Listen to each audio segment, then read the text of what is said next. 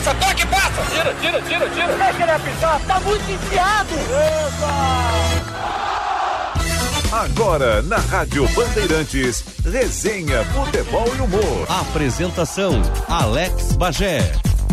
Muito bom dia, sejam todos bem-vindos a mais um Resenha Futebol e Humor. Hoje eu vou alterar um pouco do, do, do título do programa, porque todos sabem, Resenha Futebol e Humor está praticamente há um ano já no ar, aqui na Rádio Bandeirantes. Na Bandeirantes de São Paulo também é um programa diário, e se juntava o quê? Personalidades do futebol, personalidades do esporte, das artes cênicas que fossem para resenha, que gostassem de conversar, e humor justamente pela, pela cena muito forte que está no Brasil, uh, especialmente não só no teatro, mas também de uh, stand-up comedy, que acabou virando uma febre no Brasil. E por que que. E eu costumo chamar de resenha, mas como o título é resenha, futebol e humor, hoje nós vamos mudar para resenha, voleibol e humor. Ah. Porque nós temos nesse domingo, agradecendo já a produção do Henrique Lete, a mesa de áudio do Mário Almeida, a central técnica do Norival Santos. Uh, o Resenha Futebol e Humor sempre para skin, leve e saborosa, beba com moderação.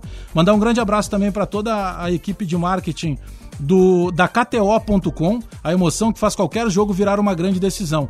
Uh, o que mais cresce ultimamente em meios de publicidade, marketing esportivo no mundo, e isso principalmente a partir do mercado norte-americano, são os sites de apostas, né, de palpite. O cara vai lá, pô, eu penso que a seleção brasileira de vôlei vai ser campeã e não vai perder nenhum set. Eu vou lá, dou meu palpite. Então, faça o seu cadastro na KTO.com e tem um espaço ali que é para é, um código promocional. E aí você digita BAND. Então entra lá, kto.com e digita o código profissional, uh, promocional BAND. E aí você tem facilidades e também, inclusive, promoções especiais para dar o seu palpite.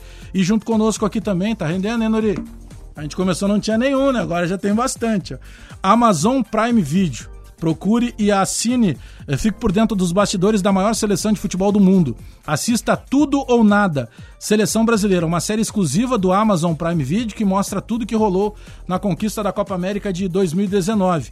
Desde o drama do corte do Neymar, o clima tenso no vestiário, até a conquista do título. Acompanhamos a seleção com acesso jamais visto só no Amazon Prime Video. Assista já e experimente 30 dias grátis. Depois de toda essa série de merchandising, né? E que faz parte do processo todo, né? Acabou o programa, é Acabou. Até Metade, né? Papai Bagé tem que pagar conta. Né? tem a Manu, minha neta, que já tem um ano, então agora Olha. eu já gasto com brinquedos e tal. Deixa eu aproveitar para dar o um bom dia uh, tanto para o Totonho Lisboa, que vem para cá para falar de, de, humor, dessa parte uh, mais leve num país que tem tanta coisa ruim, né? Tá na hora de a gente falar um pouco mais de humor. E por que, que eu disse que nas, uh, o nome hoje mudaria para resenha, voleibol e humor?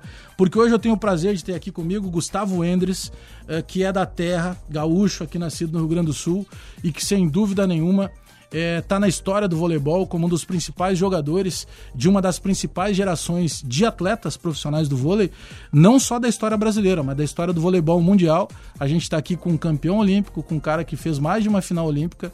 Se eu for colocar aqui títulos de Liga Mundial, a gente vai ficar um bom tempo falando disso.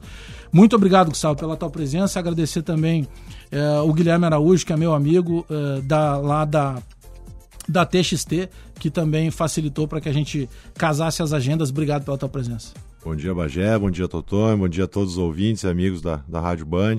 É um prazer estar aqui conversando com você sobre voleibol, sobre futebol também, né? Sobre tudo, sobre esporte em geral e humor. Eu acho que os domingos de manhã, desde a época do Ayrton Senna, né, em que a gente Verdade. se emocionava com aquelas vitórias dele, né, tinha muito disso de emoção, esporte, humor.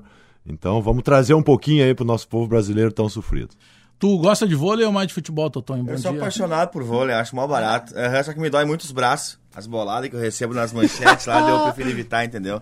E o futebol também, futebol eu adoro, cara. Acho muito legal, só que eu sou muito ruim de mira, aí vou pro gol. Agora eu tô tendo Playstation, tá? Mas sou ruim pra caramba também. Adoro esporte, mas melhor não me meter. É, mas, mas tu lembra da época do Gustavo com aquela seleção que quase não ganhava? Né? Como não lembrar? Gustavo, inclusive Endres, é, eu tenho uma família Endres, minha tia Endres, de Montenegro, não sei se você é de lá.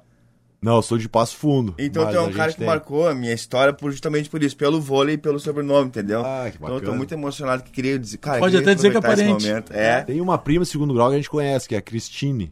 Bom, se não for teu parente, diz que é agora, tô é. É meu parente. É, a então, ô, Cristine, ô, Cristine, beijão, viu? Esse cara é. conquistou tanto ouro que vale a pena ser parente. Cara reluz, né? entendeu?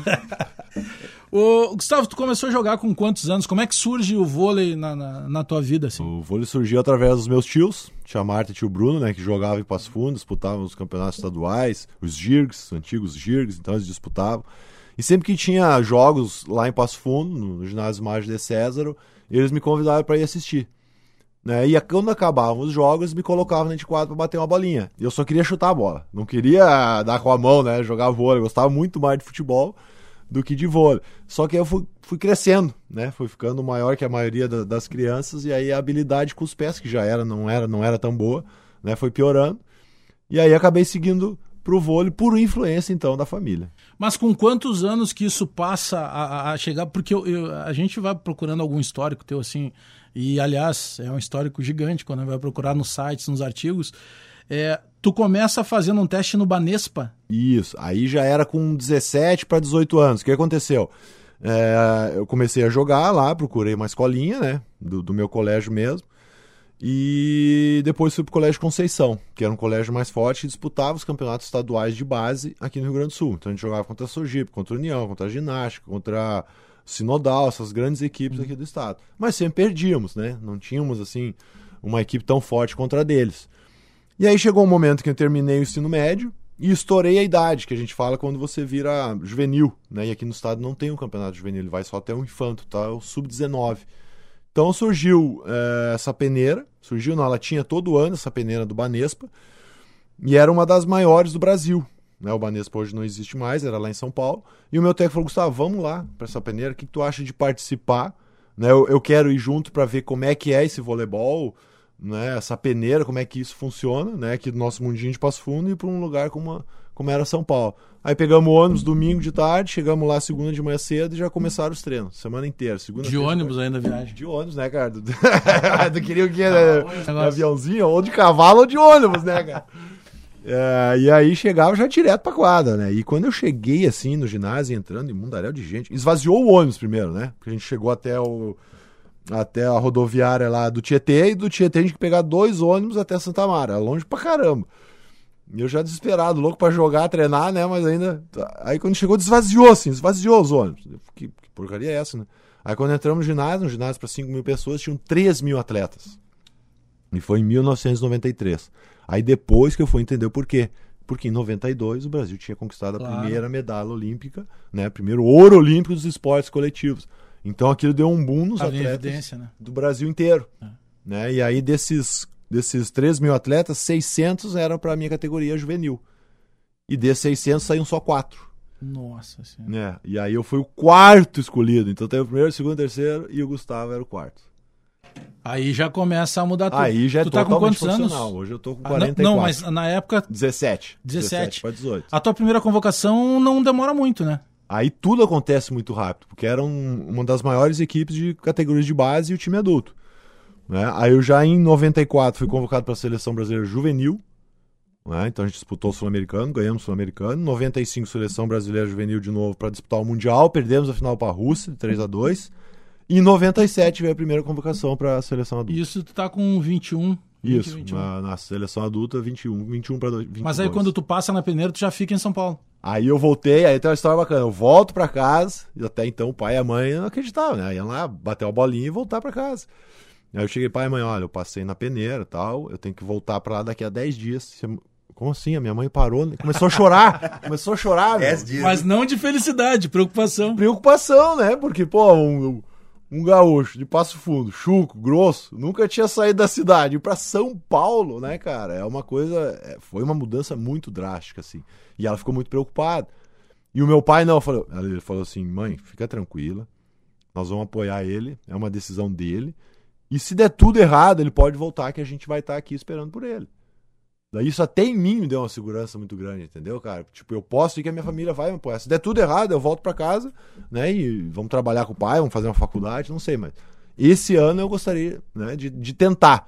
E aí, dez dias depois, fui embora. E aí, numa época que não era um WhatsApp, não era mandar um Tinha WhatsApp. nada, cara. Bem, meu filho. Era mais difícil. Não era né, pegar um Uber, né? Era ligar, cobrar pra casa. E aí o pai reclamava é. porque a conta ia lá em cima, né, cara? O pessoal mais novo não sabe o que é isso, mas acho que, que a gente sabe, né, cara? Eu te apoiei pra ir, mas para de ligar. Porque senão eu vou ter que te trazer de volta, né? Eu não quero saber de você, mano. Que então... loucura. E, e, como acontece, a, a, claro, graças ao teu trabalho, ao dom e tal. Mas acontece rápido de maneira geral, porque se tu olhar assim, pô, 600 caras, tem quatro vagas, aí já chamaram três, eu entro como quarto, poxa, Que isso é loucura, história né, de cara? filme, cara. Não, é, é uma história assim muito bacana. E aí a gente tinha uma casa própria para 15 atletas. Então ficavam todos numa casa, quatro quartos, com dois beliches cada quarto, um banheiro. Nós fazia, fazia pa- pilha de papel higiênico pra ver O se batia do no Big teto. Brother acha que É, acha que é, né? Ah. Pelo amor de Deus. Bom, tu, tu pode daqui a pouco zoar o Murilo, né? Pô, Murilo, quando tu chegou, a casa já tava pronta. Ah, né? já tava tudo, né? Já dei tudo, todos os segredos pra ele, eu tinha passado. Ele fez o mesmo, o mesmo projeto que eu. Se- ele é seis anos mais novo, então seis anos depois ele tentou a peneira também, passou na peneira.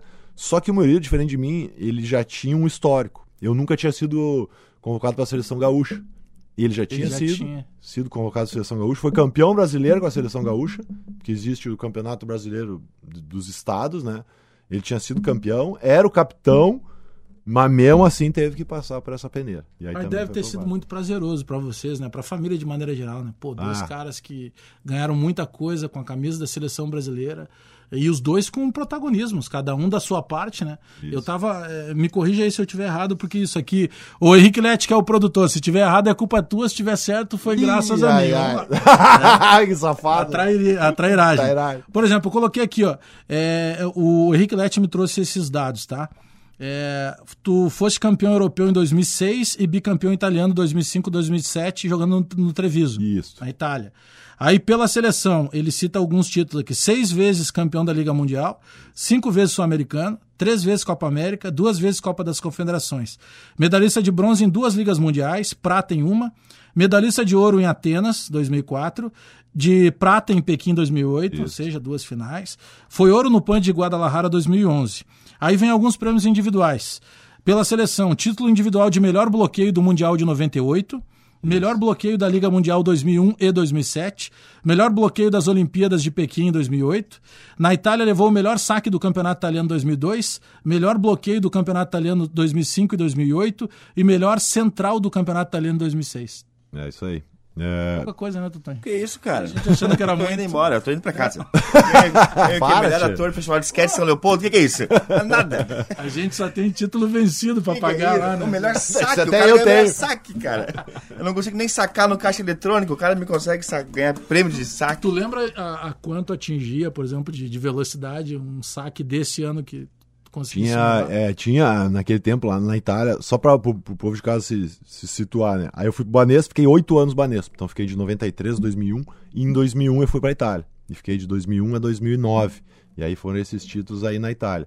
E lá na Itália a maioria das equipes tinha aquele revolvinho dos, Sim, dos safados, dos, do- dos, dos guardinhas de trânsito, né? Que ficam lá esperando. Quase um radar. É, o radarzinho aquele.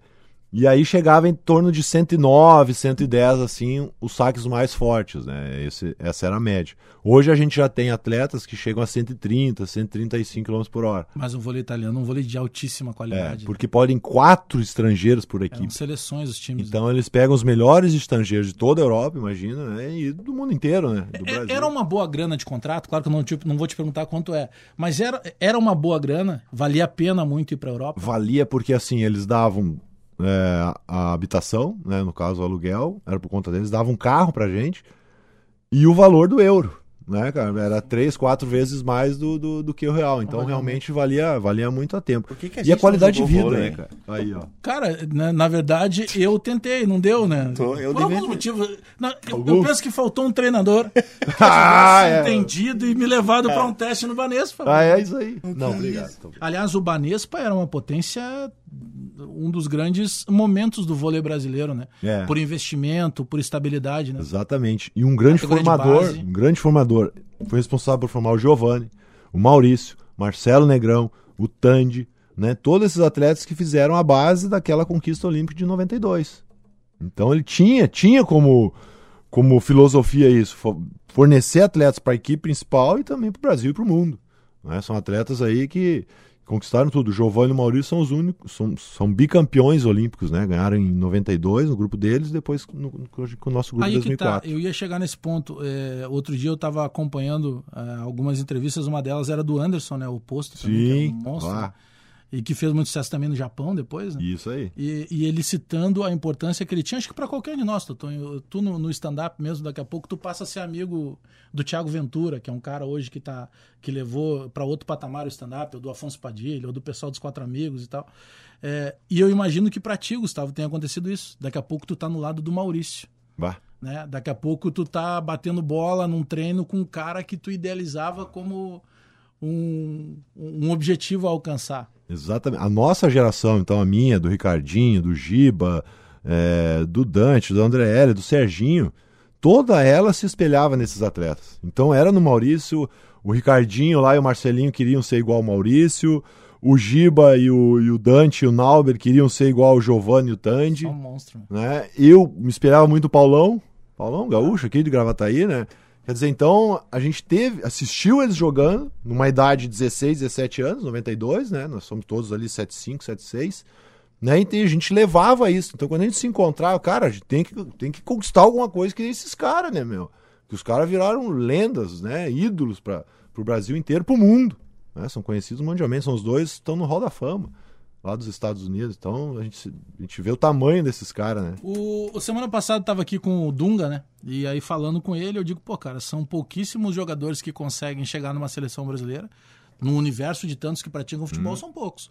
São poucos que jogam uma Copa do Mundo. São poucos que chegam numa final de Copa do Mundo. Ah. São menos ainda que são campeões só do mundo. funilando, né? E são menos ainda que são campeões do mundo como capitão, para ter a honra de. É, o que, que passa na tua cabeça todo dia, em algum momento, a medalha olímpica de 2004? Passa. Porque não tem como a gente mensurar Não o que, que é uma comemoração dessa, né? E assim, é, é Olimpíada de 4 em 4 anos, cara. Chorou na hora do, do hino ali. Na hora eu senti mais um peso assim saindo das minhas costas. Porque nós Consegui. tínhamos. É, nós conseguimos, né? Tipo, porque assim, tínhamos, tinha uma, uma pressão muito grande, porque era uma equipe que. Nos, porque é sempre por ciclos olímpicos, né? A Olimpíada. Então, de 4 em 4 anos. Acabou a Olimpíada de 2000 em Sydney, nós ficamos em sexto. Uma, desculpa a palavra, uma bosta. Claro. né? O horário não permite de manhã, mas vou falar igual, né?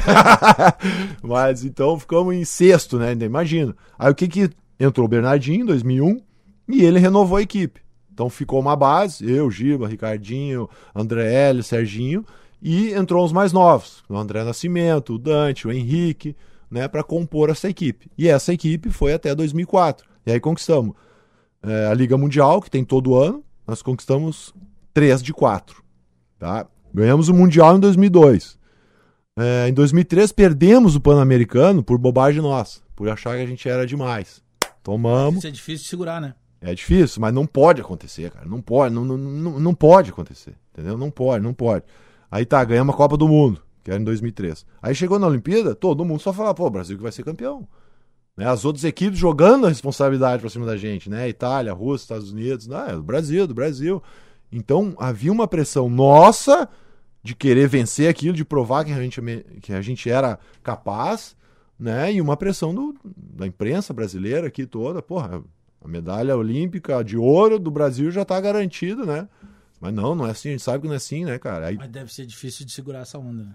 É muito difícil dormir, cara. O Brasil- dormir, cara. Porque tu, pô, tu, tu vai pra, pra, pra internet, pro jornal do, do país, todo mundo falava disso. Pois é. Papatito é a seleção brasileira. Exato. Alguém tem que derrubar essa seleção. Outra, não, é, não tinha dois, três gênios. Cara, era uma equipe de equipe. super jogadores.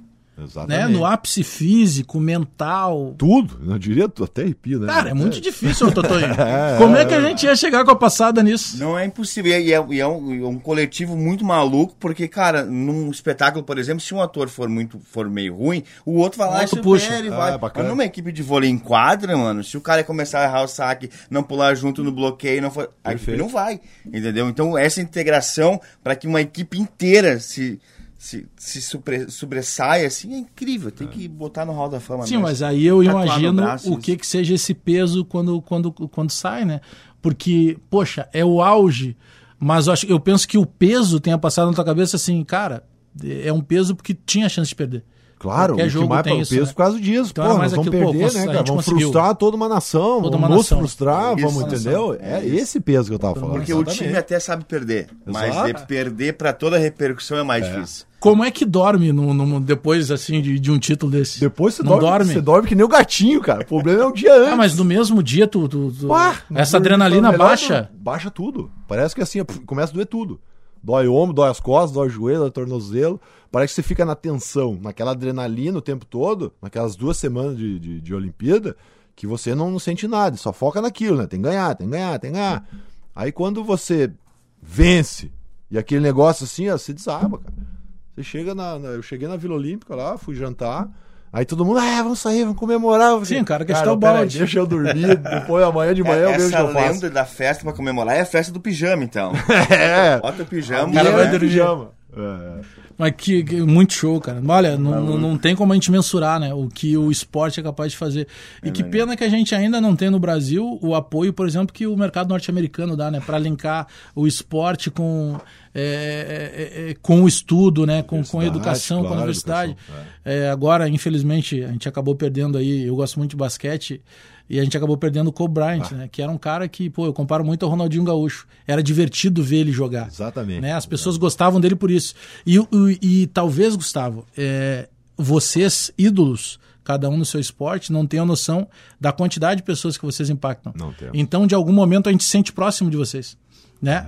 Pô, olha só, pô, esse cara, não, esse cara, quantas vezes é, nos microfones por aí eu citei isso? Pô, esses caras são daqui, cara. Pô, não, o Gustavo nasceu em Passo Fundo. Os caras assim, ah, pois é, Passo Fundo que deu o Filipão. Não, mas deu o Gustavo também, o Murilo. A gente cria como torcedor essa parte que talvez vocês não consigam nem mensurar, porque impacta muita gente, né? Não tem, não tem nem como mensurar. E esse do Kobe foi realmente assim algo que não, não, não, não pode acontecer, né, cara? Uma coisa que machuca todos nós, machuca o mundo inteiro, entendeu?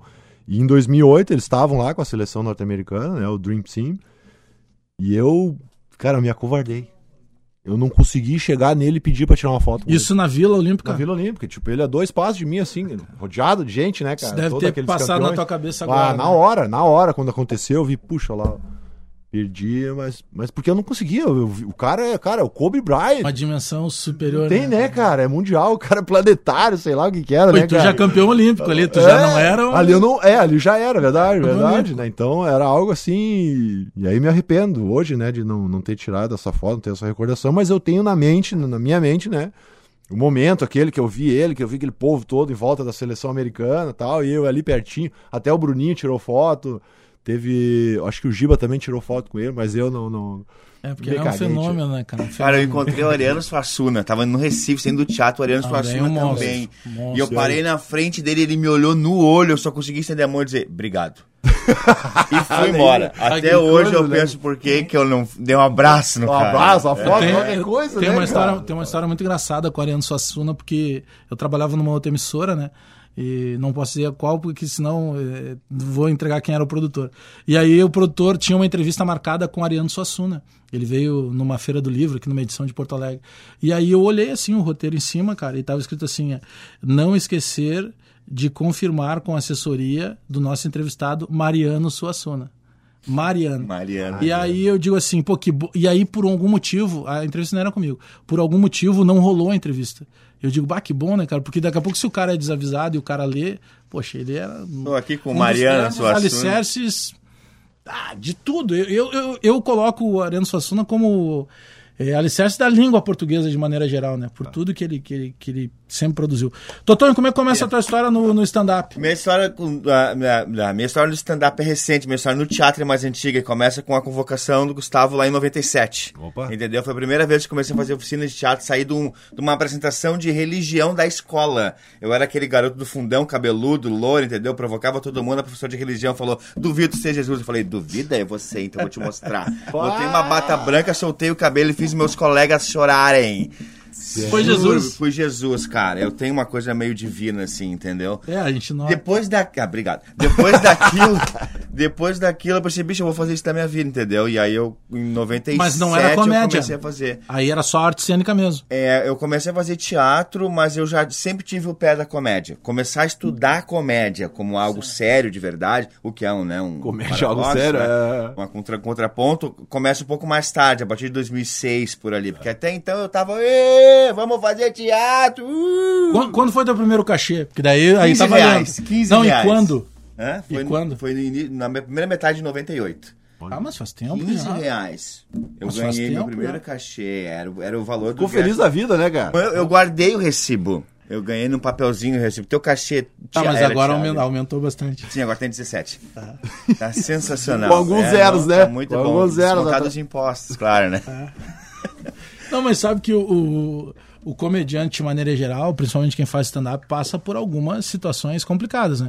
Porque quando você vai lá e compra. Eu, eu tive, sabe que no início do ano passado, pelas mãos do Zé Vitor Castiel, muito mais pela amizade do Zé Vitor, eu passei a fazer algumas aberturas. E aí eu fiz algumas aberturas, poxa, é, Henrigues. Então tu pegava lá 500, 600 pessoas, não eram pra me ver, eram pra ver os outros, mas eu entrava na Mas tu abertura. Mas aí tu pega um público que o cara foi lá e comprou o ingresso e ele quer rir. Então tudo é menos difícil, para não dizer que a fácil é um pouco menos difícil. Mas a gente passa, né, também por situações de daqui a pouco fazer ah, num bar, que o cara foi para tomar uma cerveja, ele nem sabe que vai ter o show de stand-up comedy. Ele não tá ligado no que tu tá falando, ele tá preocupado em conversar em voz alta e tal. É, acho que essa é uma parte complicada, né? É muito complicado, porque é, é difícil tu abrir o bar, tu chega lá no bar, vamos botar stand-up aqui, o cara olha, stand-up o que é isso? Né? Aqui não tem mar pra gente botar a prancha. Eu falei, não, querido, não é stand-up paddle, é stand-up comedy. Entendeu? A gente vai fazer as pessoas rirem. e aí ele, tá, então eu boto uma música antes. Não, não bota música antes. Então, acontece mais ou menos isso. Gustavo, imagina tu tá num bar, daqui a pouco tu chega com tua equipe de vôlei e começa a jogar ali no meio, quer que todo mundo olhe e começa a aplaudir, não rola. Entendeu? As pessoas têm outra mentalidade sobre a noite, né? E, e essa mistura de teatro com, com a descontração do bar, que é uma coisa que a gente está começando a conquistar o entendimento. Porque, por mais que seja um bar e tu possa beber, tu não pode conversar. Entendeu? Tu não pode sair caminhando, tu não pode opinar no meio da fala do humorista. Que é como o teatro. O teatro, tu, tu, tu paga, tu senta e tu assiste o cara no palco. Então a gente quebrou essa quarta parede, trouxe pro bar para tornar uma coisa mais ah, próxima e, e- e pessoal, que é o texto do stand-up, mas existem algumas regras, né? Iluminação, microfone, postura da plateia, que a gente ainda tá. A gente ainda tá conquistando esse espaço, que é o mais difícil. Com certeza. Mas se chega lá. Só que tem um, um momento hoje, principalmente com a rede social, se ela te ajuda também para, de certa forma, eh, divulgar mais o teu trabalho, para massificar a tua marca, ela também, em determinados momentos, ela, nós criamos gerações de fiscais de rede social.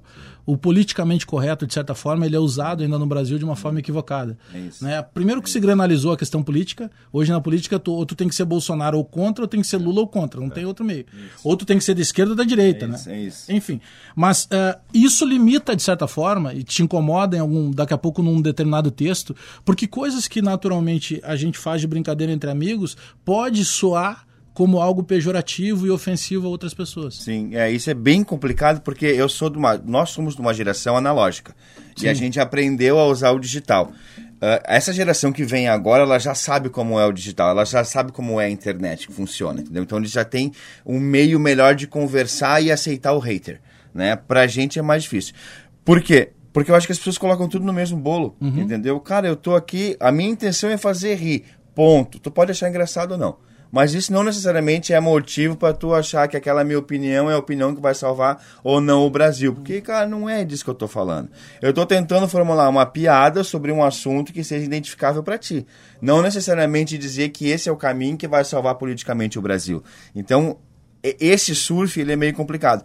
Mas tu precisa entender, né? Precisa entender qual é o público-alvo que eu quero alcançar. Pra quem que eu tô falando isso, entendeu? Eu vou num bar eh, que tem uma, uma fama mais de anarquista, aonde a- o feminismo, o machismo, o politicamente correto, eles são bandeiras que ficam tremulando, eu tenho que cuidar meu texto. Sim, tu não vai entrar ali. Eu tenho que aprender a lidar com É isso, adaptar. né? É, então quando eu jogo no Facebook, por exemplo, que tá desde a minha tia até o presidente da república, entendeu? Eu tenho que entender que, pô, eu vou ser atacado de alguma forma ou de outra. Isso é a leitura mais complicada. A leitura, ela não é tão complicada de ser feita, mas na prática é muito complicada. Ah, sim, porque a, a mim... Fica exposto. É, eu- é isso que eu sei fazer. É. isso que eu amo fazer, entendeu? Eu olho alguma coisa e quero fazer uma piada sobre aquilo. E eu não quero guardar aquilo pra mim, porque senão eu faria os meus diários e guardaria, né? Tu não ouve muito da tua família assim, tá? E tu não trabalha? Até hoje. Até hoje. Até hoje, cara. O meu pai, meu pai é muito engraçado, assim, porque o meu pai a vida inteira ele nunca foi contra. Ele só acha que é uma coisa que vai passar. E eu já tô há 22 anos. Nossa. Entendeu? Então todo dia que eu vejo ele, ele fala: "E aí, vai trabalhar hoje?" Eu falei: "Vou, aham." Tu viu aqui o Tu viu aqui o concurso que vai ter em Novo Hamburgo? Ah, eu falei: "Bacana." aham. É, eu até paguei a inscrição pra ti aqui. Esse bicho, eu tô com 39 anos. Assim, não, depois tu me paga, pega aqui e tal. Falei. Aí quando eu saio, quando eu faço um vídeo e, e cai no WhatsApp dele, ele chama os amigos dele. Olha meu Aí filho aqui. Ah, Olha meu filho aqui. Eu é, falei, pô, tu assim, não bem presta, assim. né, Agostinho? Tu não presta, cara. O seu incentivo tá dentro de casa já. Isso, mas é então, é uma outra geração, né? Que a, onde o comediante, o artista, ele tinha uma outra fama, né? Hoje em dia, a criança nasce e já vai pro The Voice Kids. Entendeu? A criança nasce já tá no Raul Gil. Tu vai no Raul Gil lá e tá baixando cada vez mais aí a, a, a, a eu faixa tenho, etária, eu, né? eu tenho uma netinha, a Manu, que ela tem um ano e ela tem 13 meses, um ano e um mês. Já vamos ver um contrato E ela, aí, hein? e aí, seguinte, é, é, tu dá o celular na mão dela e ela passa o dedinho quando tem imagem. Ou seja, ela já entende que aquilo ali é assim. A gente já sabe qual é o desenho que coloca lá no YouTube para que ela fique mais tranquila. Ou seja, olha o, o tipo de, de, de situação que mudou completamente. Completamente. Completamente. Não é só mais um desenho. Muito pouco tempo, né? cara? Pouco tempo. Tu Não é uma consegue coisa foi absorver. 50 anos ou 60 Eu ganhei não. meu primeiro celular com 18 anos. Eu tenho 39 agora. E ele não mandava mensagem. Sim. Ele só ligava. Isso que foi 90 e poucos, E entendeu? lembra Tijolão. Quando, e lembra quando chegou o primeiro que diziam que tu ia conseguir mandar um SMS e aí a gente duvidava. Ah, É, vai. tá bom, o É, cara tá é. lá no Japão e eu vou mandar daqui. Ah, é. Hoje tu tira uma foto e manda pro mundo inteiro, cara. Quando entrou a câmera no celular, eu achei aquilo incrível, porque eu sempre gostei de fotografia e eu carregava aquelas de filme. Sim. Quando veio pro celular, eu pensei, Jesus existe. Não, daqui a revolução. E agora eu. Tu consegue conquistar o mundo. O Whindersson Nunes é um cara que, que conquistou o mundo com mundo todo. um celularzinho, com uma câmera, né? Dentro do quarto dele. Então isso já não é mais o empecilho para tu fazer alguma coisa. Gustavo, criado em 2009, tem a PAV Vôlei de Canoas, na qual tu pode ser chamado ou de supervisor ou daqui a pouco até de auxiliar técnico, né? É. É, como é que é hoje a realidade da, da PAV Vôlei? Hoje a realidade melhorou um pouquinho em relação ao ano passado, mas não está ainda no patamar que estava há uns 3, 4 anos atrás. A gente já esteve por seis temporadas na Superliga A, então a gente jogava contra o Cruzeiro, contra o SESI, contra essas grandes equipes aí do Brasil. E em 2017, 18, né, nós tivemos um problema aí com a troca né, de políticos ali em Canoas, a gente acabou né, perdendo essa parceria. E aí tivemos que ir para a Superliga B. E aí em 2019, então disputamos a Superliga B. Só os dois primeiros tinham acesso para A, não conseguimos. E esse ano estamos iniciando aí a Superliga B. Já tivemos uma, uma derrota de 3 a 2 e uma vitória por 3 a 1 Então é um processo né, que a gente está passando, porque a gente teve que se, se readequar, ir atrás de novos parceiros, novos patrocinadores, para poder manter o projeto. Nós temos a equipe adulta masculina e seis categorias de base. Três no masculino e três no feminino. Eu tenho comigo essa filosofia de poder devolver o voleibol que tudo que o voleibol me deu. Né? Porque eu comecei lá também com a base, depois fui para uma grande equipe de base que era no Banespa, e eu quero tentar proporcionar isso aí também para essas crianças ali de Canoas, de Porto Alegre, tem da região metropolitana toda. Né? Esse, é o, esse é o nosso grande Isso, projeto. isso eu acho que é um barato do esporte que talvez seja pouco explorado, que é o lado psicológico. Uhum. Que, além do físico, que é importante, prepara a pessoa para o mundo de uma forma incrível. Aham. Que é, é esse teu reconhecimento que o esporte te deu, né? Que não foi apenas uma profissão. Forma cidadão, né? E forma cidadãos melhores para encarar, porque, cara, ninguém vive no mundo de fadas, entendeu? A gente sabe o perrengue que tu passou. É. Né? A gente dando um resumo aqui é legal, é bacana ver tu lá em São Paulo. Parece que foi fácil, né? Ah, foi bah, ter sido, Foi né? rápido pra caramba. Chegou lá em quatro anos, tava na seleção aí, principal. ó, é Sim, mas bom. o tempo que o cara treinou, pegou um ônibus, teve um cara que acreditou que foi fundamental. Exatamente, Né? Talvez isso se não é aparecesse. É, Aí é que tá esse ponto que o Totonho liga e que a gente vai pegar a partir de agora, a questão da oportunidade, né? Porque a oportunidade ela é fundamental. É, o Paulo César Tinga, que é um amigo que eu tenho de infância, o Tinga sempre usou o termo de chamar a atenção da sorte. Ele disse, "Bagé, a gente precisa chamar a atenção da sorte. Porque se ficar assim, ah não, mas a sorte não vem comigo. Cara, quantas vezes será que a sorte não passou e talvez tu não tivesse preparado ou quem sabe tu não tivesse entendido que aquela era a tua oportunidade. Então o cara que chega para abrir a porta, ele é fundamental. Né? E o chamar a atenção da sorte é o quê? É tu trabalhar, é tu estar preparado. Porque a hora que ela passar, tu vai pegar. E às vezes tu não Aham. te dá conta, né? É, é, Então, exatamente. esses caras que, que, que criam oportunidades. Então, esse projeto, por exemplo, da APAV, eu nem gosto de chamar de projeto, projeto parece uma coisa que está na gaveta, né? Não, isso já é uma realidade. Mas ele abre espaço para isso que disse o Totonho, né? De, de, de buscar crianças que passem a acreditar no esporte, na educação, na disciplina, na busca de um norte, né? Exatamente. E, e, e outra, conviver em grupo, conviver em equipe, né? De ser um, um exercício físico, então é bom para a saúde também. E a gente Gera tem- relacionamento. Relacionamento, é isso, né? Todos somos iguais. O esporte, ele, ele igualiza todos, né? Todos são iguais, ninguém... O mais rico, do mais pobre, do mais necessitado, daquele que não tem o pai e a mãe. Não, ali estão todos para jogar vôlei. Não importa né, a parte de trás deles. Ali são todos iguais. Então isso a gente tenta passar para essas criançadas. A gente teve eh, ontem a peneira do feminino. Tinham 13 meninas no Mirim. No Mirim são 2007, 2008. Então 12, 13 anos. Tivemos 26 no infantil, que daí é mais dois anos para cima, né? Então. E no infanto, que é sub-19, nós tivemos 28 meninas.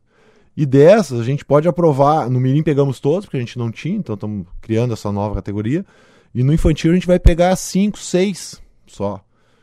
Então vocês têm que pensar assim: o tamanho da minha frustração de eu não poder oferecer para essas meninas, essas, essas outras 20, um lugar para treinar A sequência. pra, pelo menos elas terem a chance, a oportunidade de tentar, pelo menos durante um ano. Tentou durante um ano e não, não evoluiu, realmente não conseguiu, poxa, realmente o vôlei não é pra mim.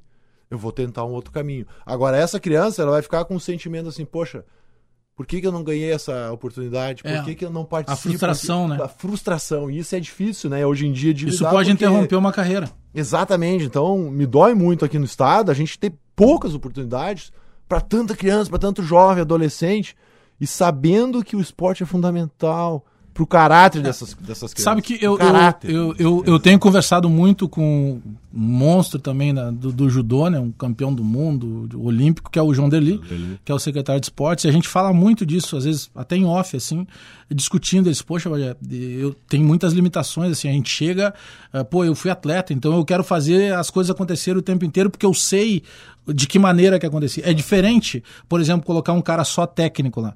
Né? Quando tem um atleta, a tua visão é diferente. Tu sabe o que que pesa ali para daqui a pouco uma menina, um menino acabar sendo dispensado numa peneira porque tu viu o outro lado da situação. É, mas que bom que a gente tenha cada vez mais espaços, né? Isso que a gente precisa criar. Isso aí. Cada vez mais espaço para essa criançada. É, treina aonde a APAV? A, tre- a PAV treina na Universidade de La Salle, bem no centro de Canoas, né? duas quadras do, do Transurb ali, então é de fácil acesso. É, nós temos uma são três quadras, uma quadra só para a PAV. Então a gente treina ali a tarde inteira com essas meninas, né? E a equipe adulta. Das quatro às seis a equipe adulta. Quando não tem equipe adulta, fica o dia inteiro Tu tem te desdobrado em qual função mais? Como o homem ainda técnico lá que vai chegar e vai dizer, pô, filho, bate nesse lado aqui da bola que vai te facilitar. Ó, essa subida pro bloqueio aqui, se tu olhar lá pro cara, ele provavelmente vai te dizer com o olhar pra onde que ele vai jogar a bola. Ó, tu tá fechando a diagonal, mas o cara vai botar paralelo. Caramba, o cara. Pô, eu, eu estudei pra entrevista, Totônio. Agora, agora eu entendi. Aquele, não, não era um carteiro, era um currículo. Eu estudei pra Ah, entrevista. Mas essa parte técnica, a parte do, do gestor, né, que Sim. acaba te desdobrando como supervisor, ou daqui a pouco a gente sabe que também, até pela tua repercussão de carreira, da marca que tu construiu, também é aquele cara que precisa captar o recurso, precisa conversar com o patrocinador. O que, que mais divide o teu tempo hoje? É, o que me dá mais prazer, obviamente, é estar em quadra. Tá em quadra. Né, treinando aí essa gurizada e participando ali com a equipe adulta. É, mas aqui dá mais trabalho, que é mais necessário pro, pro não o projeto, né, que você não gosta de falar, não, pra, Uma ação, né? pra, é, pro, pra equipe, vamos dizer assim, é essa da, da gestão, de conseguir captar novos recursos, de ir atrás de empresas né, que acreditem no, no, no, no que a gente está fazendo ali, que é formar cidadãos, né, que é ter uma equipe adulta que gera uma visibilidade, né, tanto no estado quanto fora, que a gente joga a Superliga B e ela tem equipes Minas Gerais, São Paulo, eh, Santa Catarina, Paraná, então a gente está levando as, as marcas que a gente Sim, tem. carrega o Brasil locais. afora, né? O Brasil afora. Então, tem, tem esses dois lados. Quem quer mais a parte social institucional com as categorias de base, quem tem um marketing mais agressivo, né, que quer aparecer mais, quer vender seus produtos, vem na equipe adulta. Então, esse lado aí dá muito mais trabalho, porque tem que estar batendo na porta lá, falando com o pessoal, vendendo o produto, mostrando que ele é bom, mostrando, né, como é que foi o histórico já dos outros anos, passou em Sport TV, passou na Globo, passou isso, passou Sim, aqui. tem toda uma mídia. né? Tem toda uma mídia, né? Então a gente tem que estar sempre correndo atrás. A confederação, ela auxilia diretamente nessa liga, na Liga B? A Federação Gaúcha consegue entrar com algum valor para auxiliar? Porque tem um custo muito alto, né? Muito alto. Tem não. deslocamento, tem hospedagem. É, isso, isso, é uma, isso é um custo altíssimo. A gente tem um projeto do Pro Esporte que consegue pagar essas coisas, então hospedagem, alimentação, transporte, uniforme, né? É, mas a confederação e a federação não, não ajudam em nada. Eles só organizam o campeonato. A federação nem se mete ainda porque é nacional, né? A federação é só a nível estadual. Então ela não, não, não nos ajuda. Inclusive ela cobra bem né, os seus árbitros. Então a gente tem que pagar os árbitros ainda. E mais isso Então é, é, é, é sempre Ah, uma aí, briga diária. O- tu, tu chegou, chegasse a ouvir em algum momento da tua esposa, da tua família, poxa, cara, a gente viajou a vida inteira. Tu viajou a vida toda. Aí, poxa, tu, né, conseguiu, a gente conseguiu uma estabilidade. Pô, agora que era o momento de aproveitar, viajar por aí. Vamos pra comprar um motorhome. Aí tu te cá. mete de novo dentro Bota do uma vestiário barriguinha de neste vôlei. corpo, por favor. Pois é, deixa crescer uma barriga. Por pô. favor. tá, tá vindo, tá vindo, devagarzinho tá vindo. Não ouviu isso em algum momento, Direto, assim? da minha mulher direto, assim, né? Mas ela sabe que essa é uma paixão minha. Ela sabe que se eu ficar fora do vôlei, é, vai ser muito difícil pra mim. Né? Até pra própria família. Até porque o meu mais velho tem 19 anos e joga vôlei, tá lá no SES em São Ah, Paulo. sim, sim, sim. E o, e o mais novo tem 16 anos e faz parte ali das categorias de base de canoas, da PAV. Né? Então não tem mais jeito. dois jogadores Não tem novo. jeito, Já é, sabe, cara, ela é tá vôlei, encrencada, ela já sabe, ela uma roupa tudo. dela no lugar E errado, ela né? fica ela sozinha, né? É, lutando Mas contra, tua esposa assim. também é de praticar esporte? Ela também Ela jogou gostava? basquete Ah, durante jogou algum basquete. tempo na Sojipa, é tudo, mas agora não não pratica mais esporte, né? Cuida da saúde e tudo. Mas ela reclama bem isso aí mesmo que tu falasse, Bagé, que, pô, agora que a gente podia estar viajando, tá curtindo os dois, né? Porque época- fiquei 13 anos na seleção brasileira, né? E na seleção você fica 5, 6 meses viajando, às vezes, né? Para todos esses países aí da Europa inteira, né? Então, às vezes tem dois, três dias de folga durante um mês. Né? Então ela me questionava, me questiona mesmo, poxa, tá, mas daí eu falo, né? Pô, agora eu não viajo tudo isso, eu não fico longe de casa, no máximo dois dias, né? É, mas querendo ou não, a tua responsabilidade não Daí- diminuiu, né? Claro, claro que não. Não, e é não até é maior, uma, uma coisa atleta, Telefone joga, toca né, o tempo todo. É, não tem horário comercial, né? tem. Já às 18 horas eu tô em casa, E né? como atleta, tu treina, tu faz o teu, beleza. Tem Come, dorme, várias treina. responsabilidades que não vão chegar a ti, né? É. Vão chegar no supervisor. Totão, tu pratica esporte, gosta de. Eu adoro esporte. Eu acho muito legal. Eu adoro, adoro mesmo. Adoro ver as pessoas praticando. Eu sou mó barato. Videogame. Eu vou muito nas quadras, sento, levo um chimarrãozinho e fico olhando. É bonito de ver, cara. Eu acho, Que acho linda essa disciplina que vocês têm, vocês. Entendeu? Eu adoro, adoro esporte. Eu tenho skate no meu carro, eu tenho uma bola de basquete bom. no meu carro, esporte entendeu? agora, né? É, não, eu, eu, eu, eu realmente tô com o meu joelho danificado, então eu faço pouca coisa, né? Mas eu, eu adoro esporte mesmo, eu só não sou um praticante, entendeu? Eu adoro ver Mas o- a própria disciplina do dia a dia, pra ti que é um ator, né, que vive já da, da, da, arte, e para o stand-up stand toda hora, é, muda muito rápido, né? Então a, pró- a, própria, o próprio, a própria produção de conteúdo, ela dá um Exato. trabalho. Tu precisa estar renovando o teu texto, Muito criando trabalho. novas situações. Muito trabalho, porque ao mesmo tempo em que. Escrever A, piada é difícil, né? ao mesmo tempo. É muito difícil, cara. O, o- a comédia é algo muito complicado, entendeu? Ela não é só fazer rir, ela tem vários viés, ela tem três viés filosóficos, pra tu ter uma ideia. Entendeu? Vem de Freud, vem de Platão, vem de Schopenhauer, entendeu? Umas coisas meio. Sabe? As pessoas estudaram a comédia a fundo, assim, pra, A pra ela ser o que preparação é. disso tudo. E quanto mais se populariza, mais a concorrência minha aumenta, entendeu? Então, assim, o, o ator que eu era em 2005, eu já não sou mais em 2010 e muito menos em 2020. Então, eu tenho que estar acompanhando esse ciclo, ao mesmo tempo que o esporte também aumenta a condição física, aumenta o ritmo, eu também tenho que estar mudando, porque se eu vier com uma piada do, do, do Ari Toledo hoje em dia, eu sou crucificado. Até porque se Sadia, fez... né? Todo Não, respeito não ao Ari. Toledo, né? Mas Não se fez dar, uma né? confusão muito grande com isso, né? É. O stand-up não é tu contar piada, né? Tem Não. uma série de situações, tem todo um preparo de uma história, que pode ser uma história verídica, pode ser que Exato, não. exato. Daqui a pouco tu conseguir enxergar o humor em qualquer uma situação do dia a dia. Não, e, e exatamente isso, porque se eu contar uma história minha verdadeira e botar graça nela, eu tenho que encontrar os punts, onde eu vou fazer a plateia rir, quanto tempo eu vou criar expectativa até eles darem risada, eu esvazio o saco, começo a encher de novo o saco de risada, né? E, e, e, e se eu colocar algo ficcional ali, eu tenho que manter aquilo. Porque se eu disser no início da matéria que eu sou um jogador de vôlei, eu tenho que ser jogador de vôlei até o fim. Entendeu? Se lá no final ele disse, ah, mas eu só gosto de ver vôlei. Não, peraí, tu falou no início que tu já gostava de vôlei. Buuu! ah, Fazer rir é difícil, né? É muito difícil. Fazer rir é É difícil, muito né? difícil. É muito difícil. Porque a minha visão é diferente da tua, que é diferente da tua. E eu tenho que encontrar aonde está esse meio termo entre nós três. O Daniel Duca, ele fala que a piada é o encontro de três, du- duas ideias gerando uma terceira. Olha bem, duas ideias gerando uma terceira. Entre três pessoas já é difícil. Bota uma plateia de 500 pessoas. É, meu querido, entendeu? É psicólogo toda semana. É, e aí vai ter o cara que tá ali pra fiscalizar, né? Sempre. Essa, ah, essa piada Sempre. aí não tem Porque nada. tem aquele cara Ah, que queria ser comediante e não foi. É. E aí ele se frustra. Né? Então é o cara que não fez, não conseguiu fazer esporte, ele olha e fala, ih, olha lá, aquele lá não pula direito. Lá... E o comediante é a mesma coisa. Tu sobe no palco, ih, tá com o boné pra trás, é fraco. Ih, essa piada não Esse, é dele. é, é. Olha lá, tá, aí, tá imitando o Porchat, hum, sabe? Você fica, não, querido, né? A gente tem referências. Eu sou muito fã do Porchat, por isso que eu citei ele. Eu trago muito do, do, da, do action dele, essa coisa da mão, de ficar falando muito rápido, um raciocínio muito louco, assim. Mas sou eu. Né? Eu sou o Totonho de São Leopoldo ali, com a minha história. Daqui a entendeu? pouco muita gente ia dizer que ele pegou isso do Jorge Fernando. Que Entendeu? também era um cara criativo o tempo Se todo. tu né? pegar a referência da referência da referência da referência da né? referência, Sem fim. o- a gente está sempre se referindo a alguém, a- aos pais, um ao, ponto, colega, né, o Marcelo Negrão, né? Então a gente tem sempre uma referência que tá. Quem foi o jogador que, que, se tu pudesse escolher assim, você jogou com muito jogador bom, tanto no Brasil quanto estrangeiros, mas quem era o cara que tu, pô, cara, esse cara é sensacional. Não, quem é o o cara? Giba. O Giba. No Giba, Giba, acho que não tem. E dificilmente vai ter um cara como ele, com toda a habilidade técnica dele, poder E bonito, né? É, isso aí fica Sabe pra- que eu ia dizer. sabe o que, que eu ia dizer agora? O Giba, é, eu tenho a leitura do Giba, usando esse exemplo, de o Beckham do vôlei. Porque ele, ele, ela- ele, ele se ligou muito cedo de que maneira ele podia usar A a, favor dele a imagem. É. Sabe? Ele foi sempre esse cara, né? Que, que se portou muito bem, sabia falar bem e tal. É, não, e A toda. gente já tá quase apaixonado pelo Giba. né? É, né? Ah, sim. Deixa eu mostrar meu caderno de fotos aqui. ver. Vê se o Gustavo nos passa o WhatsApp dele depois. Hashtag Gibatim. Vou passar pra você. Pô, deve pode ter muito contato bom ali naquele WhatsApp.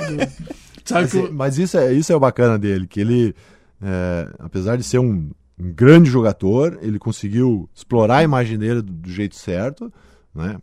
E, é, e nunca deixou de ser a pessoa que ele é. Né? Desde que eu conheci ele lá em 94 até o nosso, nosso último ano junto, em 2008, ele era sempre a mesma pessoa. Porque às vezes a fama, isso tudo, né? A imprensa, difícil, né? A mídia, aquela coisa toda, e propaganda pra cá, propaganda pra lá, acaba mudando o cara, né? O cara acaba se achando mais do que ele é. Mas Só isso que é ele difícil, né? Esse ponto de tu conseguir entender, né? é muito difícil. pra um jogador como É tu foi teu difícil. caso, de uma exposição incrível, que pô, o cara é medalhista olímpico, chega na cidade, é, ninguém é, passa despercebido em lugar nenhum. Daqui a pouco tem momentos que se tu for no, no restaurante, tu quase não consegue comer. É, isso isso aconteceu direto. né? deve ser Pô, difícil de segurar e, e não pensar, bah, eu sou o cara. É, não, mas nem pensar ser o cara. Eu sempre tentava deixar o pé no chão mesmo. Cara, eu sou o mesmo lá de Passo Fundo. Aquele, aquele grosso lá, aquele bagual de Passo Fundo, né? Porque meu pai trabalhava com tijolo, areia, construção, então cimento, né? Ele tinha uma empresa de materiais de construção. E tinha dias que eu podia jogar vôlei, tinha dias que eu tinha que ajudar ele. Então era carregar areia, carregar tijolo, ir no meio do mato, pegar o tijolo, trazer para a cidade, né? Distribuir ali metade das construções lá é, é o- é o velho que, que, que deixou algum material. Então foi uma vida assim dura, mas nunca nos faltou nada. Então isso me moldou depois é, na minha vida toda. Peraí, eu sou o mesmo cara de antes. Não, não me vem me contar lorota aqui que eu não, não, não vou cair nessa conversa. Entendeu? Posso ter parecido aqui, ali, é campeão, é isso. Acabou, cara. Entendeu? Sou o mesmo cara. Então isso, isso a gente sempre conversou entre nós para não deixar passar do limite. Né? E mesmo assim teve um ou outro né, que acabou se perdendo. Caso do Ricardinho ali. Né? Teve um momento ali que ele achou que ele era maior que a seleção. Cara, a seleção é uma instituição. Ela vai existir hoje, ontem e daqui a 100 anos. Seleção brasileira vai existir para sempre. Seleção brasileira de futebol vai existir para sempre. Independente do Pelé, independente do Ronaldinho, do fenômeno ou de quem quer que A seja. bandeira do tá acima, né? Ninguém tá acima disso, entendeu? Ninguém, nem o próprio Pelé. Entendeu? Então, isso aí tem que ser um, é, uma regra assim, ó, fundamental, que se eu pudesse falar para todos os atletas, que continuem assim. Que pensem assim, né? Não que eu sou maior. Não, é maior que ninguém, cara. Ninguém é maior que ninguém. Teve um momento que, que tu foi um baita jogador, foi o melhor do mundo, não sei o quê. Só que esse momento passa. E hoje, mais do que nunca, está provado, né? Que a gente tem acesso a, a tudo que tá Muito acontecendo no mundo inteiro. né? É, então agora o cara jogou bem lá no Iraque, onde quer que seja, ele brilha uma semana, duas, e, e deu. Já tem outro brilhando na Suíça, tem outro brilhando no Portugal. Tem o lado, rápido, da, né? tem o lado da, da crítica, né? Nem A gente tava falando antes ali, né, Bagé? Sobre, sobre como, como avaliar um atleta, principalmente no futebol, que todos são avaliados, né? E aqui no nosso caso é a dupla Grenal. Pô, um atleta foi mal. Ah, foi mal porque ele é ruim, porque ele não sabe fazer isso, não faz aquilo. Pô, peraí, mas você crucificou o cara, você não tá analisando. Não, por que, que ele foi mal? Pô, ele tá mal condicionado fisicamente, né? Ele não entendeu o estilo de jogo do treinador. Né? Ele não chegou a fazer a função dele no campo. Qual que era a função? Não, até, ir até o fundo e cruzar. Ele não foi nenhuma vez. Não, então peraí. Né? Então tem, tem jeitos e jeitos de você criticar e elogiar. Tem que saber né, preservar a primeira, primeiro a pessoa, né? Porque todo atleta é uma pessoa, teve mãe, teve pai, independente de como, como isso né, funcionou. Às vezes tem filho, às vezes tem mulher, né? Do, do esportista. Né? Isso é muito importante. agora também a gente sabe. Todo mundo sabe um pouco de tudo e sobre nada, né? É, todo mundo alguns acha que é comentarista. Como é que né? é? Como é que é? Todo mundo sabe um pouco de. Agora me perdi, Gustavo. Pô, foi tão bonita a Não, frase. isso tá gravado aí, né? Não, Me tá gravada. Não foi planejada, né? Não foi, cara. Mas a- agora é fácil opinar, né? Eu Mas nem- foi uma frase estilo coach. Foi bacana, né, cara? coach, Até acho que vou lançar isso aí também, hashtag coaching Totonho, hein? Ah, Ô, Gustavão, vamos ver, vamos, vamos agendar de ir lá em Canoas, lá, conversar com a gurizada lá. Ah, ia ser fantástico. Pô, coaching, assim, agora eu sou coaching. Só que Vamos, tem pô. que dar certo. Tem que dar certo. Não, não me Sabe que pressiona. tem, tem uma história muito engraçada. é, recente até, foi no ano passado. é, do Nego Di, né? Comediante também. O Nego Di foi chamado para fazer um stand-up ali para pro pessoal do Grêmio. E foi antes de um jogo que o Grêmio acabou, acabou perdendo. E aí, claro, os caras folgaram, porque é o seguinte, o Nego Di Nunca mais. ele chegou pra fazer o show da cabeça aos pés todo de vermelho. E aí, é o seguinte, na chegada, o Renato olhou e já disse assim: Teoricamente, pra ser uma piada, né? Acertou Tá a roupa, hein? né? Acertou a roupa. É, aí disse, não, não, mas isso aqui é o uniforme do Chicago Bulls, não sei o que. Tá, beleza. Ele trocou de roupa e começou. Aí disse que 20 minutos de show, ninguém ria. Tá brincando. Ninguém ria. Aí lá pelas tantas, os caras ficaram bravos. E ele fazendo aquelas piadas e o Nego Dia não alivia, né? E, fazendo as- e os caras quietos. Aí lá pelas tantas, que o Renato deu uma risadinha. Ele foi pra cima do Renato, aí ganhou o espetáculo. Só que o Grêmio perdeu o jogo. Aí no próximo jogo chamaram de volta o Paulinho Micharia. Paulinho Michele é Pessoa muito bom. Um exemplo. Mas sabe que eu, eu trabalho muito com coach, empresa. Eu trabalho muito com empresa. É um nicho bom, né? É um lixo e é bem complicado também, porque eu vou lá tratar da saúde física do, do funcionário. Se eu disser errado, da maneira errada de usar um EPI, eu posso machucar alguém. Entendeu? Então eu tenho, tenho que ter o esse preparo. Pereira todo. também faz muito isso. Aí é sério, Pereira, né? é. Nem, não é nem... É, então tu tentar- leva a comédia, mas até um Tem que nível, tratar né? mais leve um assunto muito sério. né? Exatamente. Então a gente leva. Eu, eu brinco sempre que é 70-30. É 30% de, de humor e 70% de informação. Que eu preciso levar a informação para ele rir, assimilar, mas entender que no final das contas a luva é assim, o EPI é assado, eu não posso fazer isso aquilo, porque é uma vida, é um pai de família. Eu vou embora e ele fica. Porque é uma maneira, e isso é um- uma, uma, uma parada muito bacana da- do link que se fez com, com os comediantes, com os atores, que é você tratar um assunto sério e que por vezes pode parecer chato de uma forma mais leve. Mas aí do teu lado lá, enquanto o cara que tá fazendo o texto, tu não pode esquecer que ali não é só um show de comédia, que tu continua tratando de um assunto muito sério. O cara precisa entender o porquê que ele usa aquele equipamento. Exato. E a, e a história do Nego Di, porque quando é corporativo, tu vai no setor deles, na área deles, ali tu é um intruso.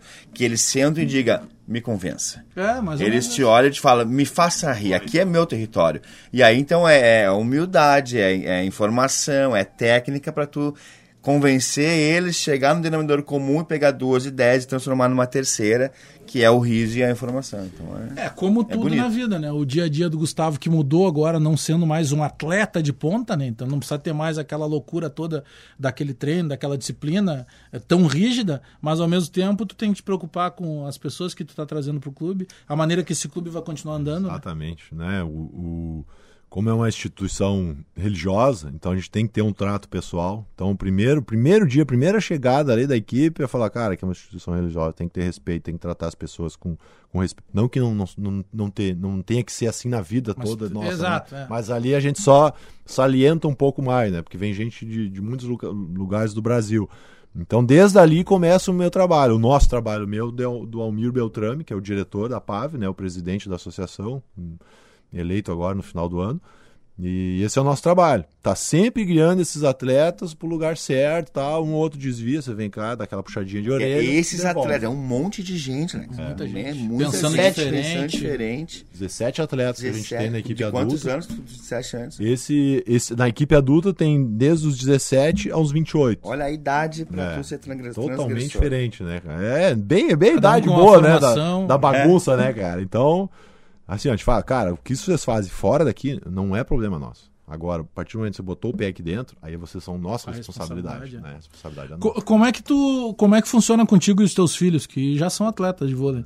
Eles te perguntam muito, tu faz questão de influenciar eles de alguma forma no dia a dia, tipo, ah, cara, não faz assim. Ah, tu vai subir, não é assim que tu faz. Como é, É. que funciona? Por muito tempo foi, foi muito a minha mulher que fazia isso, né? Porque eu tava sempre fora de casa, então é o trabalho dela. A partir do momento que eu me aposentei ali, o mais velho tava quase saindo de casa. Um ano, um ano que eu me aposentei, dois anos ele foi pro, pro SES, dois anos, né? Então eu tenho um convívio maior agora com o mais novo, né? E a gente leva muito mais na brincadeira, na sacanagem, assim, né? Porque ele se acha que ele sabe fazer tudo no vôlei já, né? Que ele sabe atacar, que ele sabe bloquear tal, e aí nos treinos eu vou lá e pá nele, pá, pá, e erra, acontece tal. Então eu tento né, direcionar, né, sempre o que ele tem que fazer, como se comportar, né, primeiro como pessoa e depois como atleta. Se ele quer realmente ser atleta, ele vai ter que abrir mão de muita coisa. Ele adora jogar aquele League of Legends, né? Não sei se vocês conhecem, é o jogo do, do jogo do momento ali, né? muito. É, uma loucura, o tal do LoL. Os dois adoram, né? Continuam jogando. Tem campeonato brasileiro, mundial. É. Legal, é uma Equipes. loucura, né, cara? Uma loucura. Tem cara ganhando muito de tem técnico. é. Que- como é que pode Sim. ter técnico do, de, de- É. Por favor. Narrador, narrador de LOL. Aperta o tá botão assim, alonga o dedo, alonga o Até dedo. o Totão em Lisboa e Gustavo Endres, até isso mudou. Porque na nossa época o videogame era tão simples, né? Né? É, era um botão Era só um e o- o Atari, né? é. E só ir ali, né? Tu lembra o jogo de tênis? Era um tracinho que. Tum, Que foi, é o primeiro videogame, né? Aquele que é Cara, subindo. hoje tu escolhe o jogador. Exato. Parece um filme que tu tá vendo, nem parece Tu que é um- escolhe o um perfil. Tem um jogo que tu escolhe o que tu faz fora do campo. Entendeu? Ah, tem. Aí tu recebe uma informação, uma pessoa quer namorar contigo. Aí se tu aceitar, isso der uma repercussão dentro do jogo. Entendeu? Então tu tem até a vida social do jogador. Você joga melhor ou pior dependendo da É, vida o cara moral. você esquece quem ele é, entendeu? Qual é o teu nome? Eu não sei, mas o meu celular é tal, entendeu? É, é uma é- é- e a gente tem que estar adaptado o tempo inteiro pra isso, né? Então hoje, adaptar. hoje é muito mais difícil né, para essas crianças e adolescentes praticar esporte. Porque elas vão na escola de manhã, né? E a tarde inteira ficam no smartphone. Esse é um outro ponto, né? É. Porque, de certa forma, tirou um pouco a ati- a atividade física. Ah, voltando à questão dos teus filhos, eles têm um peso, querendo ou não. Porque sempre, daqui a pouco, assim, pô, aquele ali. Ah, não, não interessa o nome dele, ele é filho do Gustavo, ele é, sobrinho do Murilo. Sobrinho do Murilo. Pô, tem uma, uma carga também muito pesada, né? Enorme, enorme. Isso a gente conversou com eles, né? Falou que vocês vão entrar numa fria enorme, né? numa roubada, no bom sentido, mas a gente aconselhou, né? Se vierem perguntar, se vierem falar, olha, o meu pai teve a história dele, o meu tio teve a história dele, eu quero construir a minha. Eu estou tentando construir a minha. Eu não sei aonde eu vou chegar, mas eu estou me esforçando para tentar chegar no nível deles. né? Então a gente tentou aconselhar eles a irem por esse, por esse lado. né? Tentar separar o Gustavo e o Murilo do Eric, do Enzo, né? que são meus dois filhos, para que não haja essa pressão. Mas normalmente ela acontece. A gente só tentou deixar eles tranquilos para deixar isso de lado. Né? Não importa quem são os pais, os, os parentes dele, mas que eles vão lá em quadro e façam o melhor deles. Mas é um peso, né, Totonho? Querendo ou não. É, é, lá em casa não tem essa de filho ator, entendeu? Não Tanto tem. que eu nem tenho filho. Só pra. Só pra, pra Ah! Ainda, né? deixar- Hã? Tá novo. Ainda, né? Ah, vamos ver, vamos deixar passar, vamos deixar. Vamos Mais deixar, ainda? Deixar frente, passar? Vamos pra frente, vamos pra frente, Tem vamos que, pra frente. tem que mover a, economia aqui, ô, doutor. Não pode só ficar. Eu quero que mover a economia girar. pra mim, por enquanto. Tá? Vou ficar cuidando do meu Deus. Eu mal consigo cuidar de um gato, tu imagina?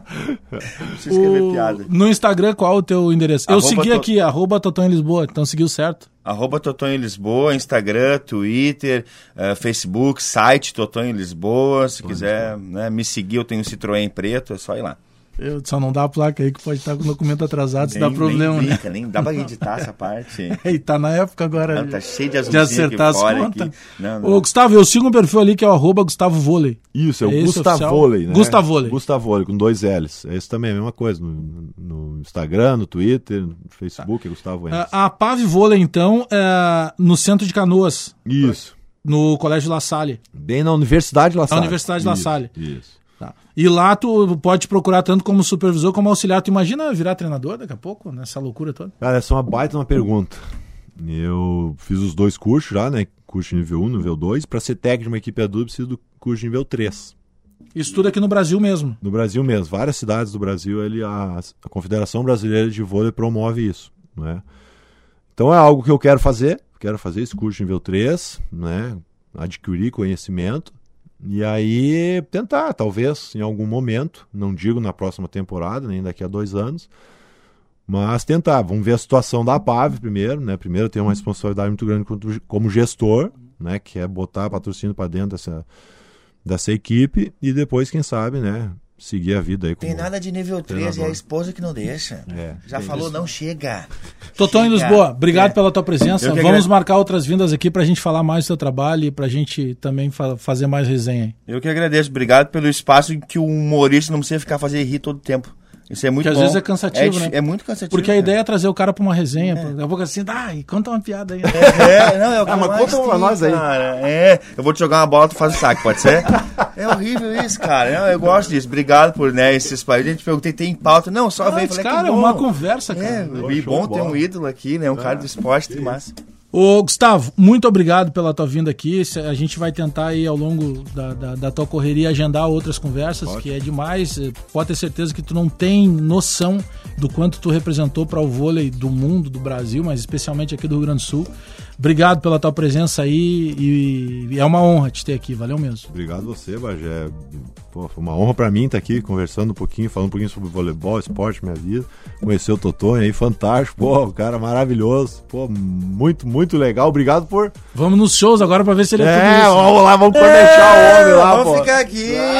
Vamos ver um vôlei. Vamos ver um vôlei. Vamos ver o vôlei, o Vamos vôlei. um Aí, vôlei. aí é tranquilo, né, cara? Não tem graça. Obrigado e sorte lá no projeto. Igualmente, obrigado. Conta Sucesso. com a gente aí para divulgação. É, deixa eu mandar um abraço pro Guilherme Araújo mais uma vez, lá da TXT Assessoria, que foi quem intermediou a vinda aqui do Gustavo Endres.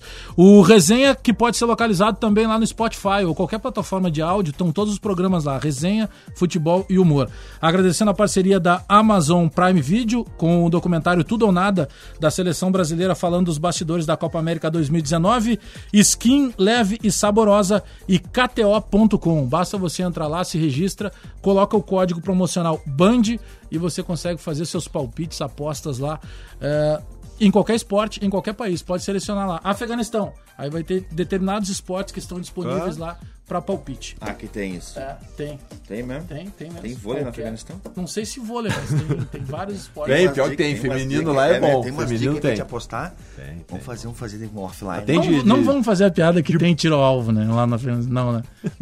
Não partiu do humorista, só pra deixar claro. Ponto final no Resenha Futebol e Humor, agradecendo Gustavo Endres e Toton em Lisboa. A gente volta domingo que vem, 10 da manhã, aqui na Rádio Bandeirantes. Tchau!